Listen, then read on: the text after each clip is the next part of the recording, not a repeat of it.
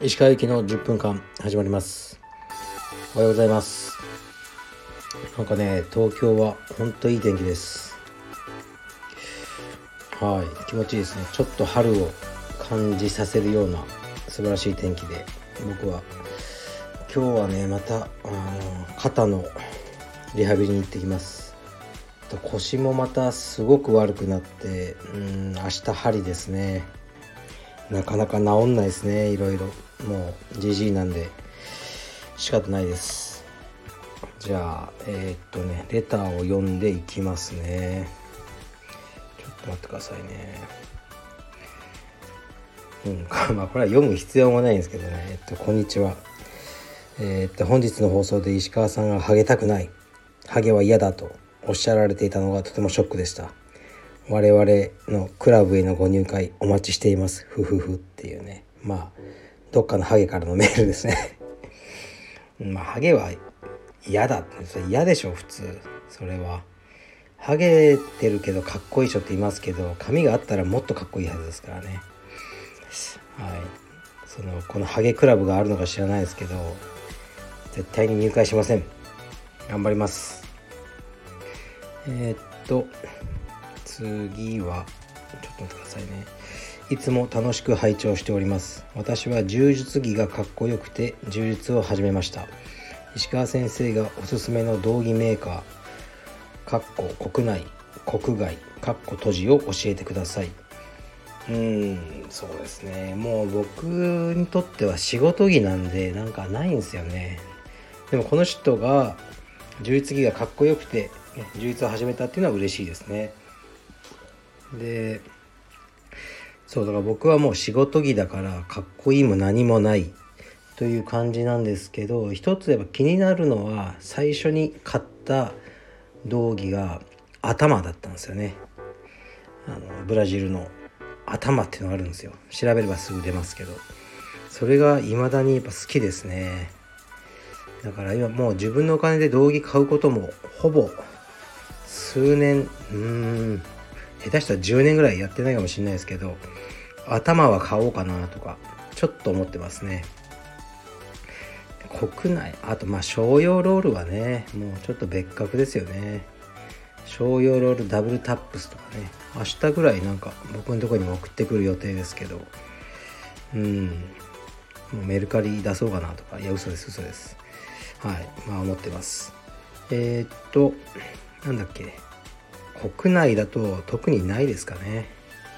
あのカルペディエム道着が一番いいです。はい。したら次いきます。石川先生こんにちは。いつも楽しく拝聴させていただいています。石川先生に質問させていただきたいのですがカルペディエムにはいろいろな道場やチーム出身のインストラクターの方々がおられると思います。出身道場によってエビやマット運動等に少しずつ違いがあると思いますが生徒への指導をするにあたってエビマット運動等の基本ムーブメントなどは統一されているのでしょうか？それともそこも含めて各インストラクターに一任されているのでしょうか？回答よろしくお願いいたします。うんなかなかいい質問ですね。これはですね全く何も僕は管理してないですね。だから呼び方とかも違いますよね。だから荒野うちだと、まあ、岡崎はえー、っと茶帯までアメリカでやってたんですよね。充実を。でまあセラはどこだっけ？京都だっけ？ですかね。で、えー、そう鈴木はまあいわゆる生え抜きですよね。あの青山にずっといますね。からやっぱちょっと呼び方技の呼び方が違かったりっていうのはありますね。でもまあそんなにねめちゃくちゃ違うわけじゃないんであの放っといてますね。でずっとみ一緒にいるとだんだんなんか同じになってくるみたいな。ところがあるんじゃないでしょうか。でもまあ疲労とか見たのとかね特にあのブラジル人のスタッフとかの基本運動とか見るとあ面白いななるほどなと思って参考にしたりはしてますね。まあ本当はねその共通言葉とかも揃えね揃えたりとかあの例えばアメリカーナって呼んだり V1 って呼んだりとかいろいろあると思うんですけど揃えたらいいのかなと思いますけどそういうのってね僕がマルセロ・ガルシアぐらいの立場だったらこうみんな聞いてくれると思うんですけど、うん、多分うちのスタッフたちはね言っても聞かないんで、まあ、そういう無駄な労力を使うのはやめようって感じですかね。で生徒さんたちもまあ皆さんでそれで混乱するとかそこまではないと思うんですよね。うん、やっぱエビ一つ取ってもね結構違ったりしますね。皆さんがいいと思うのをやればいいんじゃないですかね。あそうそう。エビといえばね昨日テレビ見てたらあの岡田准一さんがテレビでエビしてましたね。はい。もうエビで地球を一周したって言ってましたね。いや岡田君はねまだ東京から群馬ぐらいまでしかエビしてないと思いますよ。僕は地球からの月の距離やってますけどね。はい今度言っときます。うん、あそうそう。なんか映画がね出るんですよねファブル。それにこう橋んもう出てますよね。橋本が出演してるっていうあの映画がそろそろ公開されるそうなんでそうですね。ただ券もらったら見に行こうと思ってます。はい。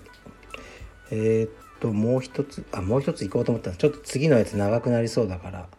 そうっすね。そうそう。なんかお子様のえー、っと、ね、教育方針はとか結構来るんすけどそんな何もないんですよね。でそう子供ができて本当に良かったことはなんかね完璧主義じゃいられなくなることですかね。それが結構あの子供できる前は僕は一日のスケジュールを朝立ててパンパンパン何時から何時これこれこれこれってスケジュール管理するのが好きだったんですよね。でそれを乱されるとすごく嫌だったんですけどもう子供できるとそんなこと言ってられないですよね。